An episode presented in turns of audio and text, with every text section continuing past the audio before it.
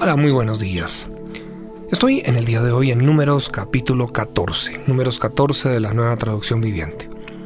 Quiero compartir contigo un pasaje, una porción que nos muestra la importancia y relevancia del liderazgo.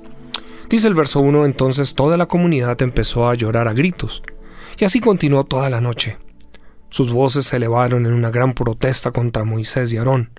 Si tan solo hubiéramos muerto en Egipto, incluso aquí en el desierto, se quejaban. ¿Por qué el Señor nos está llevando a esta tierra solo para que muramos en batalla?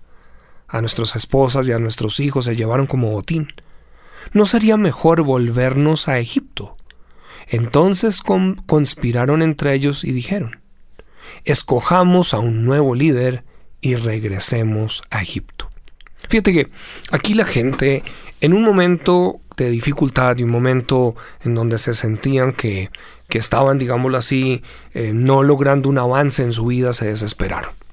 Y esta es una gran lección porque a veces en nuestra vida tendemos a juzgar un liderazgo por las circunstancias que estamos atravesando.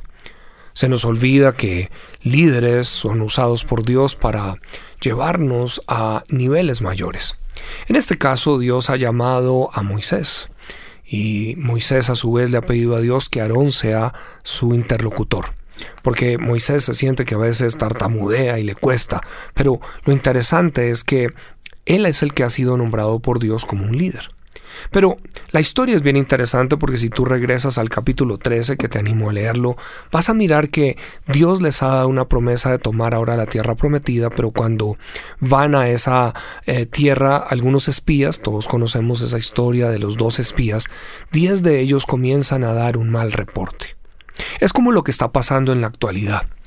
Muchos líderes hoy en día cristianos están dando un mal reporte están dando el reporte de los gigantes, de, de, que está terrible allá afuera, de que el anticristo ya viene, de que, de que todo se va a destruir y que todo se va a acabar. Pero es el tiempo de que puedan levantarse otros líderes como son Josué y Caleb. Líderes que van a tratar de calmar al pueblo y ayudarle a ver que, por el contrario, si Dios ha prometido algo, Dios lo va a hacer.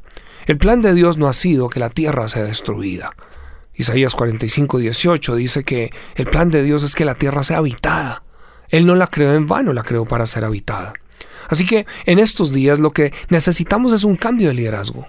Lo que necesitamos es que esos 10 espías o ese tipo de líderes que, que, tan solamente están mirando de acuerdo a su emoción puedan ser removidos para que puedan elevarse o poder ascender otros a esas posiciones que entonces con una línea de servicio pueden entender que si Dios ha dicho algo, Él lo va a cumplir. Aquí tristemente la multitud quiso simplemente cambiar el líder. Y a veces si nosotros miramos no nos gusta el líder que Dios pone. No nos gusta a veces las personas que Dios utiliza. Y a veces nos cuesta ver la mano de Dios porque queremos que las cosas funcionen a nuestra manera, en nuestro tiempo, como queremos. Eso era lo que pasaba con el pueblo de Israel. Se empezó a desesperar porque no les entregaban su tierra, no, no llegaban a la tierra que fluye leche y miel de una vez en el tiempo que querían. Y eso lo he visto como pastor a través de los años en donde personas sin darse cuenta a veces se dejan desesperar, porque a veces están esperando es que sus bendiciones lleguen de inmediato y a veces uno los ve que se enojan contra el liderazgo y salen porque entonces de repente ya no sirve, pero a través de los años a veces uno les encuentra que al tomar esas decisiones lo único que hicieron fue secarse, porque Dios tenía un plan y Él va a continuarlo. Y a veces por eso necesitamos tener claridad en el orden divino de lo que Dios tiene. Liderazgo. Qué importante es entender el liderazgo a la manera de Dios. Yo te animo a que nos acompañes en la cumbre global este año. cglcolombia.com.co. Déjame orar por ti, Padre. No sé dónde está mi amigo Moyente. No sé si está atravesando un momento en el cual se siente desesperado y tal vez él quisiera cambiar las circunstancias o cambiar de pronto líderes que tiene enfrente.